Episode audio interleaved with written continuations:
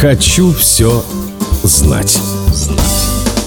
Вильгельм Конрад Рентген не запатентовал свое изобретение, хотя промышленники умоляли его сделать это, а потом продать права им и стать богатейшим человеком на планете. Они бы, соответственно, получили монополию на производство аппаратов. Рентген отказался со словами «Мое изобретение принадлежит всему человечеству. Мои научные работы не источник наживы». И в итоге не заработал ни марки. И когда через много лет пожилой ученый пришел сделать сделать рентгеновский снимок, его продержали в очереди две недели. После того, как руководству больницы доложили, кто две недели ждет сеанса рентгеноскопии, его пригласили на обследование вне очереди. Честный и скромный рентген отказался и дождался таки очереди. Единственная льгота – это то, что с него не взяли денег за снимок. С ними у ученого было плохо.